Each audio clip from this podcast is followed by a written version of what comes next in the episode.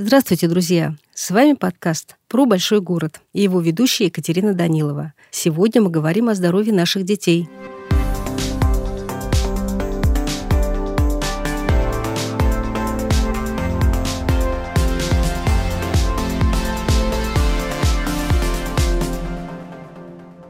В 1903 году в Москве была открыта первая городская больница для детей – это были три инфекционных корпуса, а построены они были на средства семьи купца Викулы Морозова.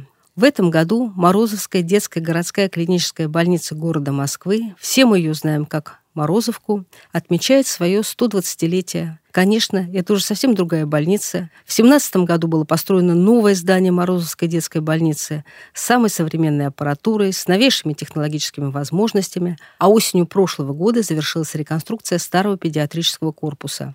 Сегодня в Морозовке получает медицинскую помощь, вдумайтесь, каждый четвертый ребенок города о том, как меняется Морозовская больница, с чем приходят сюда дети и родители, какую помощь получают, мы говорим с главным врачом больницы Валерием Викторовичем Горевым.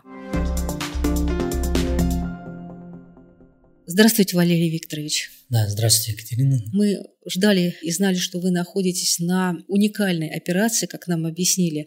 Расскажите, что сейчас происходило вот буквально час назад в стенах этой больницы? У нас проходило уникальное родоразрешение, то есть э, детская больница, не акушерский стационар. Мы сегодня родоразрешали уже сейчас, можно сказать, смело молодую маму. И необходимость родоразрешения в детской больнице, к сожалению, явилась значительная опухоль у плода, которая развивалась во время беременности, достигла гигантских размеров, но и самое неприятное это то, что опухоль расположена в верхних дыхательных путях, занимает огромное пространство, передавливает дыхательные пути и препятствует становлению первого вдоха ребенку. И поскольку внутриутробно сложно сказать, что это за опухоль, какие местные ткани вовлечены в это в пространство опухоль, таким операциям мы готовимся большой дисциплинарной командой.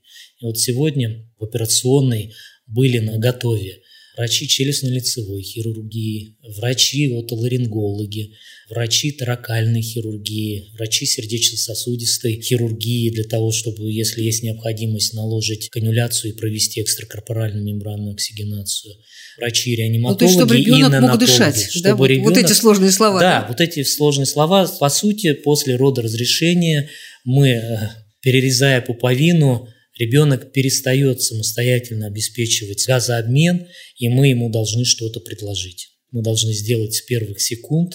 Именно поэтому процедура, так называемая экзит, она проводится на еще не совсем рожденном ребенке. То есть мы ловим ребенка на выходе, мы не позволяем ему родиться полностью для того, чтобы сохранить функцию плаценты, которая 9 месяцев обеспечивала нашего малыша всем необходимым. И вот в это время мы ребенку проводим первые медицинские вмешательства до его рождения, которые позволят потом, после пересечения пуповины и остановки вот функции плаценты, передать эту функцию нашей медицинской аппаратуре. За последние два года это уже одиннадцатое родоразрешение в стенах нашей больницы, как раз вот по самым сложным случаям у плода. И это уникальные на самом деле операции, единичные, но вот за последние два года мы накопили большой опыт как раз в коллаборации с нашими коллегами, акушер-гинекологами. Мы знаем, что очень многое, что делалось в Морозовской больнице, сопровождается словом «впервые». Сейчас вы говорили об этой сложнейшей операции, тоже сказали слово «впервые». А если обращаться к истории больницы, то мы знаем, что вот первое лечение туберкулезного менингита тоже было в стенах этой больницы. Что у вас еще сейчас впервые? Ну, сейчас на самом деле много что мы делаем впервые, в том числе и для нашей больницы больницы. Мы известны, конечно же, не только вот вылеченным туберкулезным менингитом. В свое время действительно Морозовский стационар и открывался и очень сильно известен именно как стационар э, с инфекционным профилем изначально.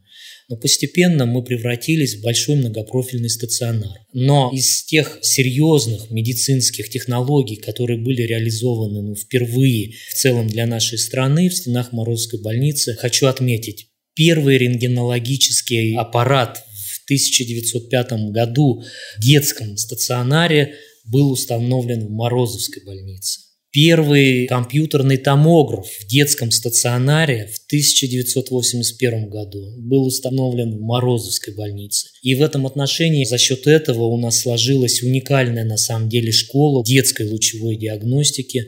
Кроме этого, в 60-х годах впервые в Морозовской больнице был открыт онкогематологический стационар. Впервые в детском стационаре появился такой профиль, как онкология и гематология, как самостоятельные профили. И очень много, на самом деле, известных ученых вышли со школы Морозовской больницы.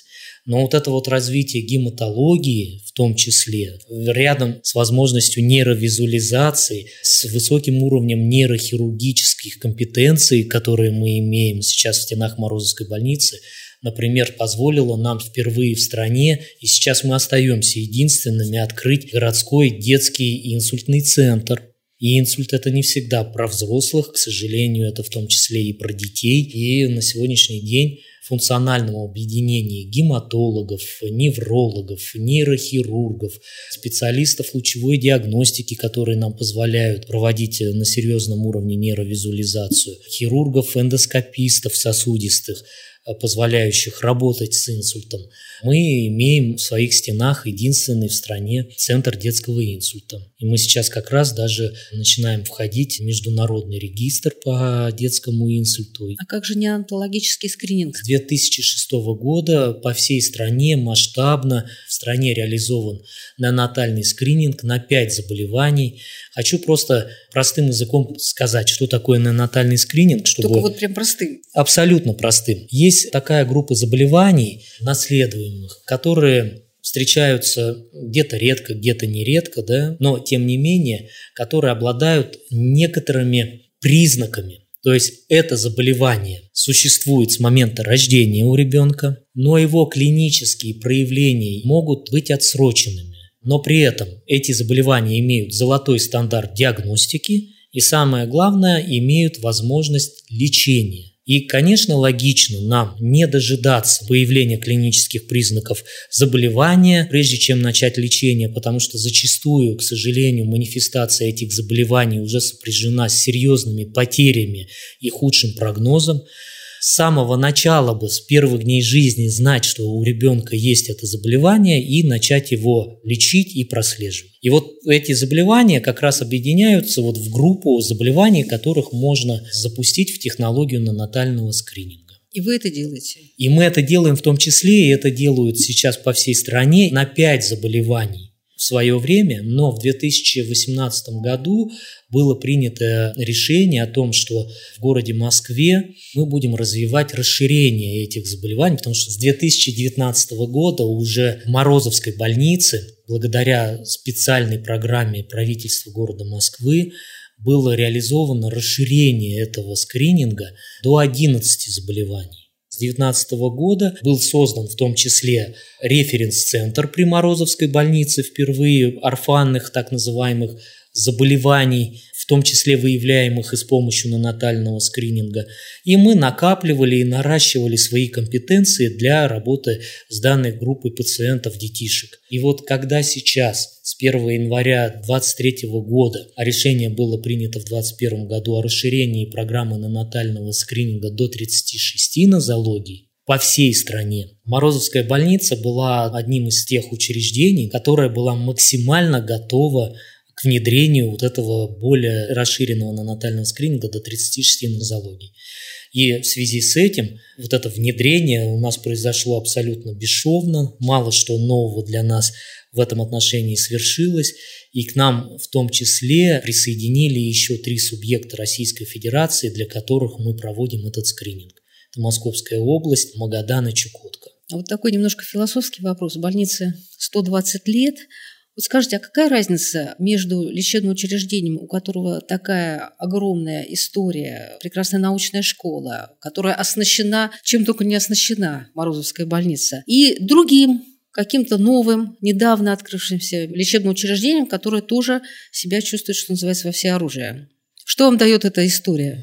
История дает уверенность в некотором будущем, уверенность в понимании того, что ты делаешь, и именно уверенность в том, что ты делаешь, есть правильно. Как бы ни развивалась на самом деле именно медицина с точки зрения оснащения, появления новых видов оборудования, появления новых видов диагностики, с этим работает человек. И 120 лет – это история про человеческий фактор. Во-первых, любую медицинскую технологию тоже надо уметь внедрять. Это не просто так взял и начал работать. Вот тебе купили новый аппарат, и ты начал на нем работать. За вот эти 120 лет, особенно с учетом того, что в наших стенах нашей больницы было много чего нового, наш коллектив научился принимать новое, научился ростить это новое. И как раз много новых технологий родились именно в стенах Морозовской больницы. Это тоже определенный навык. Любая новая больница, которую только построили, только оснастилась, как правило, туда переносят старые коллективы. Поэтому 120 лет для нас – это опыт, который позволяет на самом деле сейчас с новыми технологиями работать гораздо эффективнее. А какими научными вот школами гордится именно Морозовская больница?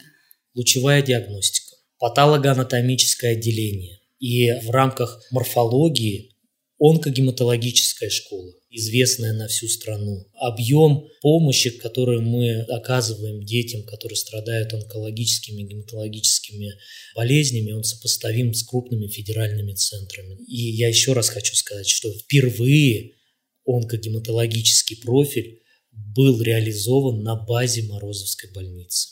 Безусловно, огромный опыт и школа нейрохирургическая. И мы имеем ряд нейрохирургических компетенций, которые вот из детских больниц, ну, возможно, представлены только у нас. Потому что мы в рамках нейрохирургической помощи оказываем помощь с любой патологией. Это и различные внутримозговых аномалии сосудистые. Это и инсульт, о котором я говорил. Это нейроонкологические заболевания любой локализации и это и аномалии развития центральной нервной системы. И в этом отношении наши нейрохирурги работают по всем фронтам. Так называемые нейрохирургические операции с пробуждением, если слышали. Когда во время операции мы будем пациента, он активен, мы снимаем его электрическую активность мозга и проводим операцию так точечно, чтобы не задеть здоровые ткани. А в это время пациент находится в сознании. Я бы назвал еще инфекционную школу.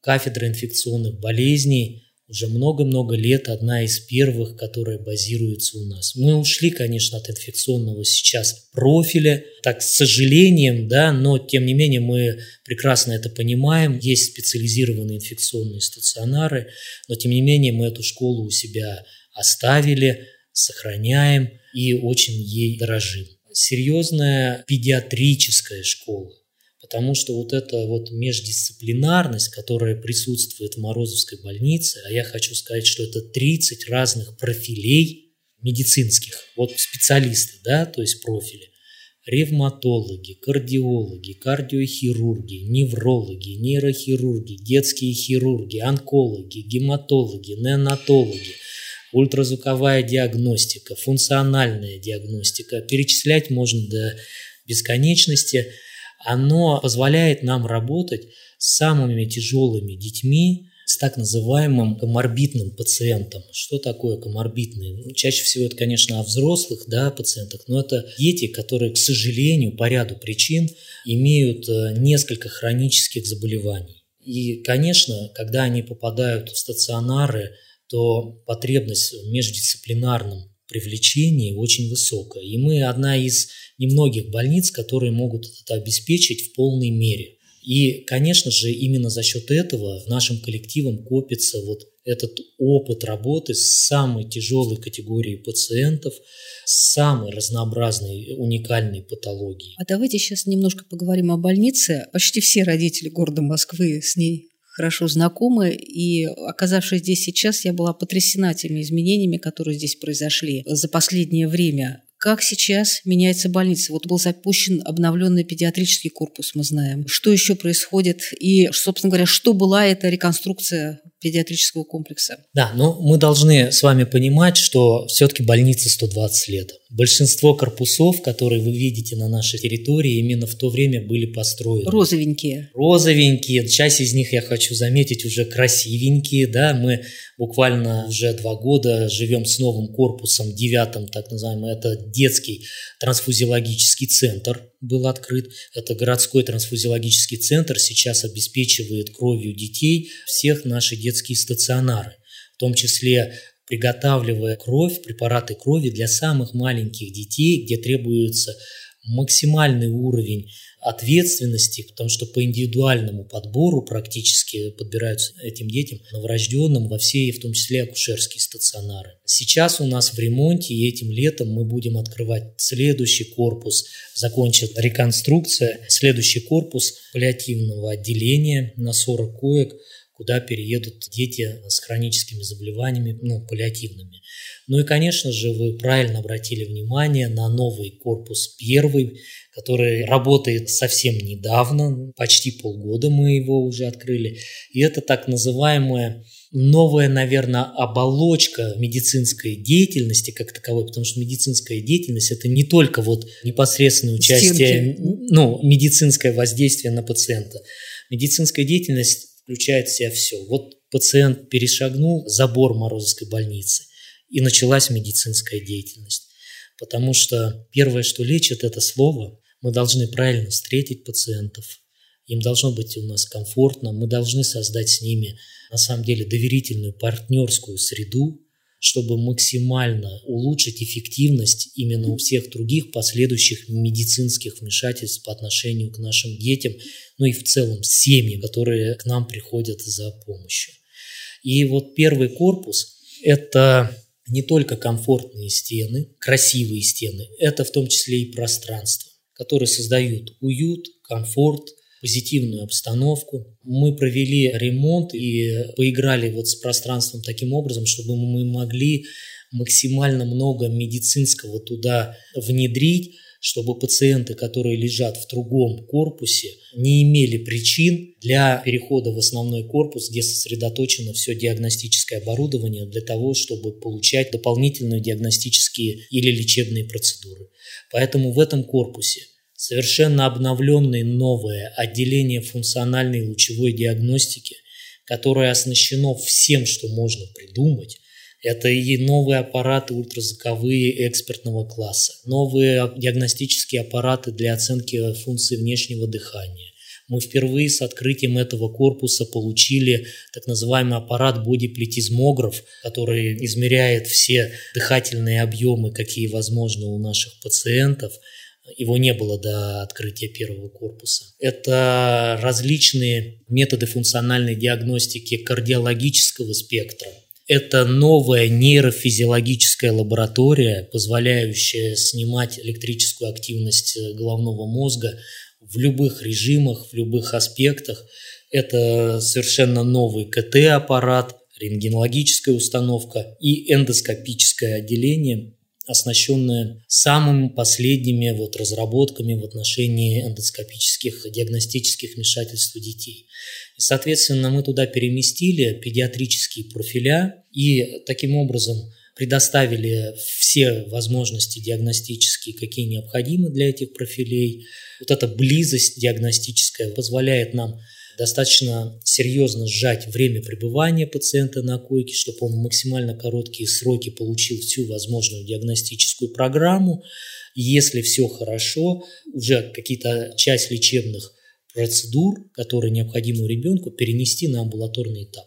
Тем самым сократив вот это вот на самом деле не совсем приятное для всех, как бы мы ни хотели, но пребывание в стационаре, и переходим на амбулаторный этап уже под контроль врачей э, клинико-диагностического отделения, которые продолжают лечебные процессы, контролировать лечебные процессы на амбулаторном этапе. Ну, вы же и родителям разрешили теперь находиться с детьми в больнице. Что значит разрешили? Дали возможность. Появилась более комфортная, наверное, возможность быть родителем рядом со своим ребенком. Конечно, вот этот вот стресс отчуждения некоторые дети испытывают, и он накладывается, конечно, на заболевания, и это не всегда как бы хорошо, Поэтому присутствие родителя рядом со своим ребенком оправдано со всех точек зрения. Не говоря о том, что для родителей процесс лечения становится более прозрачным, мы видим более тесное взаимодействие врачей с родителями. И, конечно же, в этом отношении выздоровление и контроль со стороны родителей за лечебными, диагностическими мероприятиями так или иначе перекладывается потом и на домашние вещи. Мы понимаем, что дисциплинированность в этом отношении родителей даже несколько возрастает. И вот присутствие родителей у нас оно сейчас часть лечебного процесса. И не мешают они вам? Нет, нисколько. Понимаете, все-таки болеет их собственный ребенок. Как они могут мешать? Как? Идет доктор по коридору, за ним бежит толпа родителей с вопросами. Нет, в этом отношении любые проблемы можно регулировать да, поэтому можно научиться работать с родителями, и мы сами родители. Я знаю, что у вас четверо. Да, мы сами родители, и у нас дети болеют, и мы становимся все теми же беспокойными родителями, и мы должны прекрасно понимать вот запросы этих родителей.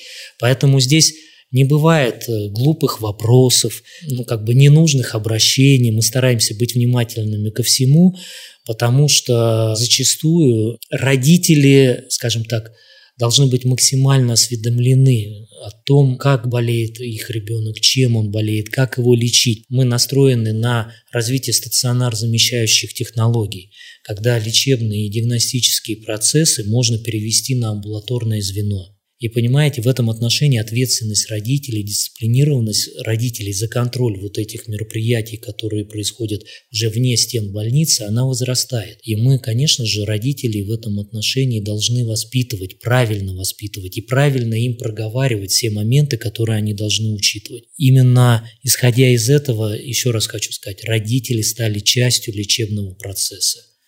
И вот в новых стенах мы создали пространство для родителей, кровати для родителей в том числе. Мы обязательно регламентируем время встреч с докторами, с беседой с докторами.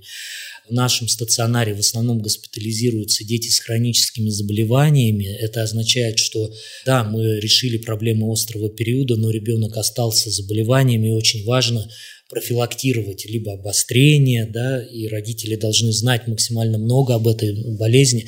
Поэтому практически в каждом отделении у нас создаются школы для родителей, где мы с ними взаимодействуем, обучаем некоторым навыкам формирования здорового образа жизни, обучаем навыкам особенностей заболевания их ребенка для того, чтобы они могли быть во всеоружии и могли применить все профилактические, скажем так, инструменты для максимально лучшего итога в отношении их ребенка. Ну, раз вы заговорили о школе для родителей, тогда сейчас воспользуемся случаем и от имени родителей да, задам какие-то вопросы именно про здоровье детей. Вот говорят, что нынешнее поколение детей, оно более слабенькое. Дети стали больше болеть или диагностика достигла вот такого совершенства, что ищет то, чего раньше бы не заметили? Наверное, это действительно нужно поднимать большие статистические данные, объемы, но я хочу сказать, что в нашей стране очень серьезное внимание уделяется на первичном амбулаторном звене профилактическим мероприятиям. Это в том числе как бы вакцинация, формирование там, здорового образа жизни, разговоры о питании. Но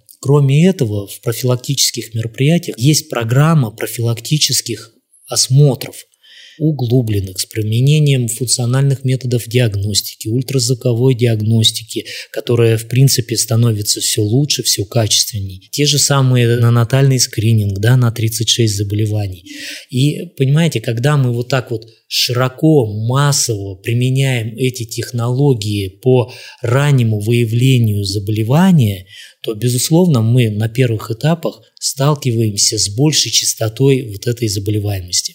И здесь мы говорим, ну, боже мой, болеть стали чаще. На самом деле выявлять стали чаще. И это, безусловно, отражается на какой-то заболеваемости. Я, как человек среднего возраста, понимаю, что образ жизни меня, когда я был ребенком, и сейчас моих детей, он в корне изменился. К сожалению, я должен это констатировать. Дети в какой-то степени стали менее, наверное, динамичными да, мы можем это отметить, но хочу сказать, что сейчас это меняется. Доступность различных, скажем так, кружков, связанных с вовлечением наших детей в спортивные какие-то мероприятия, она сейчас кратно, наверное, возрастает. Мы в свое время читали книжки, да, у нас не было гаджетов. И вот эта вот, скажем так, некоторая зависимость, которая присутствует даже сейчас у взрослых и у наших детей, в том числе они с детства вот вовлечены в этот процесс, сопряжено с некоторыми рисками, да, чуть больше частоты каких-то, может быть, неврологических неврозов, либо каких-то зависимостей от гаджетов, от игр, и это становится проблемой. Возможно, с проблемами по зрению есть возможность, скажем так, работы и с этими состояниями. Возможно, мы сейчас можем говорить, что наши дети чаще страдают там так называемыми синдромами гиперактивности и двигательного возбуждения. У нас изменился образ, наверное, питания, спектр продуктов. Вот, и с этим тоже мы можем говорить о некотором увеличении да, частоты неинфекционных так заболеваний, да, связанных там с ожирением, сахарным диабетом. А появились ли какие-то новые детские болезни, которых, например, еще некоторое время назад не было? Или, может быть, помолодели взрослые болезни? Я так скажу, помолодели часть взрослых болезней. Это какие? Да, но, ну, например, те инсульт? же самые эндокринные, инсульт, да. Но, опять же, что мы можем сказать? Это вопрос еще в том числе и выявляемости. Мы можем сейчас говорить, есть такие данные, которые говорят о том, что вот в постковидную эру да, увеличилось количество тромбофилий. Есть часть заболеваний, которые на фоне вот бурного развития медицинских технологий позволили на сегодняшний день, в принципе, не просто выживать, но и вполне полноценно жить детям, которых не было еще лет 20 назад. Самый простой пример – это, конечно, дети, рожденные раньше срока когда я начинал работать, вот э, за несколько лет ординатуры и несколько лет работы после ординатуры, я, например, первые пять лет жизни своей профессиональной совсем не видел детей менее килограмма. Это было начало двухтысячных. Они просто не выживали. А сейчас, если вы зайдете в нанотальные реанимации, то спектр пациентов больше половины детей в этих реанимациях как раз будут вот эти дети менее килограмма, которые выживают, демонстрируют хороший прогноз. И это новый пациент со своими проблемами, потому что в процессе выхаживания этих детей мы работаем и с привлечением офтальмологов, нейрохирургов, тех же самых неврологов, реабилитологов, ортопедов, логопедов, но тем не менее серьезно добиваемся пульмонологов, хороших успехов в этом отношении. Поэтому я смело могу сказать, что это новые пациенты. Большой пул пациентов, например, с врожденными пороками сердца. Вот взять 20 лет назад и сегодняшний Больше? день. Они выживают. То есть вот это вот раннее вмешательство, уникальные операции, которые производят наши кардиохирурги в очень раннем возрасте. Вот буквально Вчера у нас впервые в детских стационарах, наверное, впервые в стране наши кардиохирурги поставили уникальный как бы протез легочной, который был впервые для ребенка применен. А есть легочные Но протезы? Лего, легоч... То есть протез легочных сосудов. Такие есть уже? Они давно есть, но их очень большая разновидность. Вот одну из этих разновидностей и при определенной патологии наши кардиохирурги выполнили впервые. И, соответственно, это те дети, которые были вот еще лет 20 назад обречены. Понимаете? А сейчас мы этим детям помогаем, зачастую помогаем успешно, но это очень долгий путь совместный с родителями, которые всегда находятся с этими детьми. Они имеют часто очень много различных сопутствующих состояниях. Мы на них с точки зрения медицины очень серьезно воздействуем. Мы применяем лекарственные препараты, да, которые в том числе как бы приносят пользу, но тем не менее для организма могут давать и какие-то нежелательные реакции какие-то или вызывать состояния, которыми нам приходится бороться. Поэтому вот Каждый следующий шаг развития медицины дает новые возможности для новых пациентов, и это для нас новые пациенты. А лечение каких детских болезней сейчас является вот самым серьезным вызовом для врачей? Сложно что-то выделить. А сейчас в нашем стационаре находятся серьезные гематологические пациенты, онкологические пациенты, ревматологические пациенты, да, и вообще бум таких вот, ну, скажем так, аутоиммунных заболеваний, рост каких-то аутоиммунных заболеваний, он э, на самом деле происходит. Но происходит, опять же, за счет чего? За счет того, что мы все больше и больше пациентам даем так называемое право на жизнь. И вот рост происходит именно за счет этого. Не потому, что популяционно их стало больше, а вот именно мы прирастаем вот этими регистрами хронических пациентов за счет того, что все больше и больше пациентов мы можем позволить продлять им жизнь, иногда максимально успешно, и давать им право на жизнь. И поэтому вот выделить какой-то отдельный профиль невозможно. У нас сейчас очень много появляется новых медицинских препаратов и вообще бум фармы да, в которые, том числе и отечественные? В том числе и отечественные, замещения, конечно. И это препараты, которые воздействуют и работают напрямую с генетикой да, и модифицируют болезнь.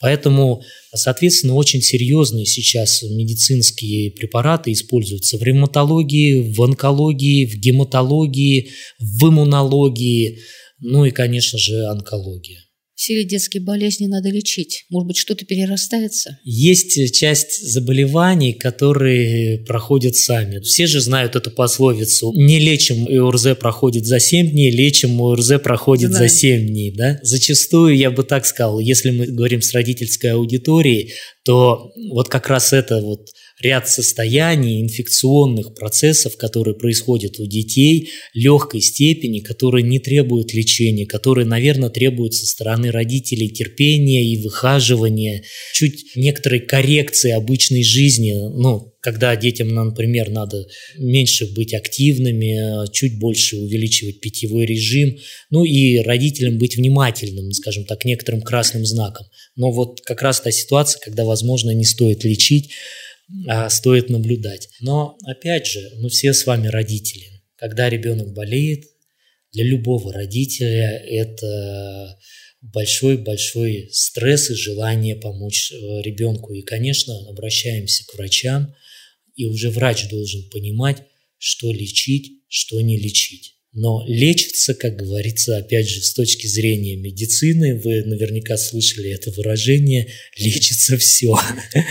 Не все, к сожалению, вылечивается, да, вот в этом отношении мы можем понимать. Но вот те пациенты, которые к нам попадают, на уровне приемного отделения мы, безусловно, имеем возможность максимально быстро продиагностировать наших пациентов. И, безусловно, те, кто госпитализируются, это как раз те дети, которые подходят под вариант «лечим». Да? Есть некоторые аномалии развития, которые, ну, например, есть у ребенка, но не мешают э, исполнять органу его функцию да, вот эти состояния тоже, возможно, не требуют лечения. Но мы и классифицируем иногда зачастую не как болезнь, а вот просто как находки. Какой бы совет вы дали родителям? Любить своих детей, быть внимательным к своим детям, иметь ответственность родительскую за то, что вы родитель. Бог дает детей не просто так, да, мы, безусловно, ждем наших детей, но это большая-большая ответственность. И главный совет на сегодняшний день, вот теперь уже со стороны медика, да, не игнорировать медицину, не относиться к ней, может быть, легко, не относиться к ней негативно, всегда пытаться выстроить с врачом и с медицинским коллективом, когда болеет ваш ребенок, партнерский диалог. Только вот так мы можем сделать нашу совместную работу я акцентируюсь на этом, совместную работу вместе с родителями максимально эффективно, чтобы дети наши поправлялись. И здесь я хочу добавить, если позволите, еще одну фразу. К сожалению, наши дети болеют. К счастью, они выздоравливают. Друзья, с вами был подкаст про большой город. Его ведущая Екатерина Данилова. Говорили мы о здоровье детей. Слушайте наш подкаст на всех ресурсах, на которых вы слушаете свои любимые подкасты. Всего доброго!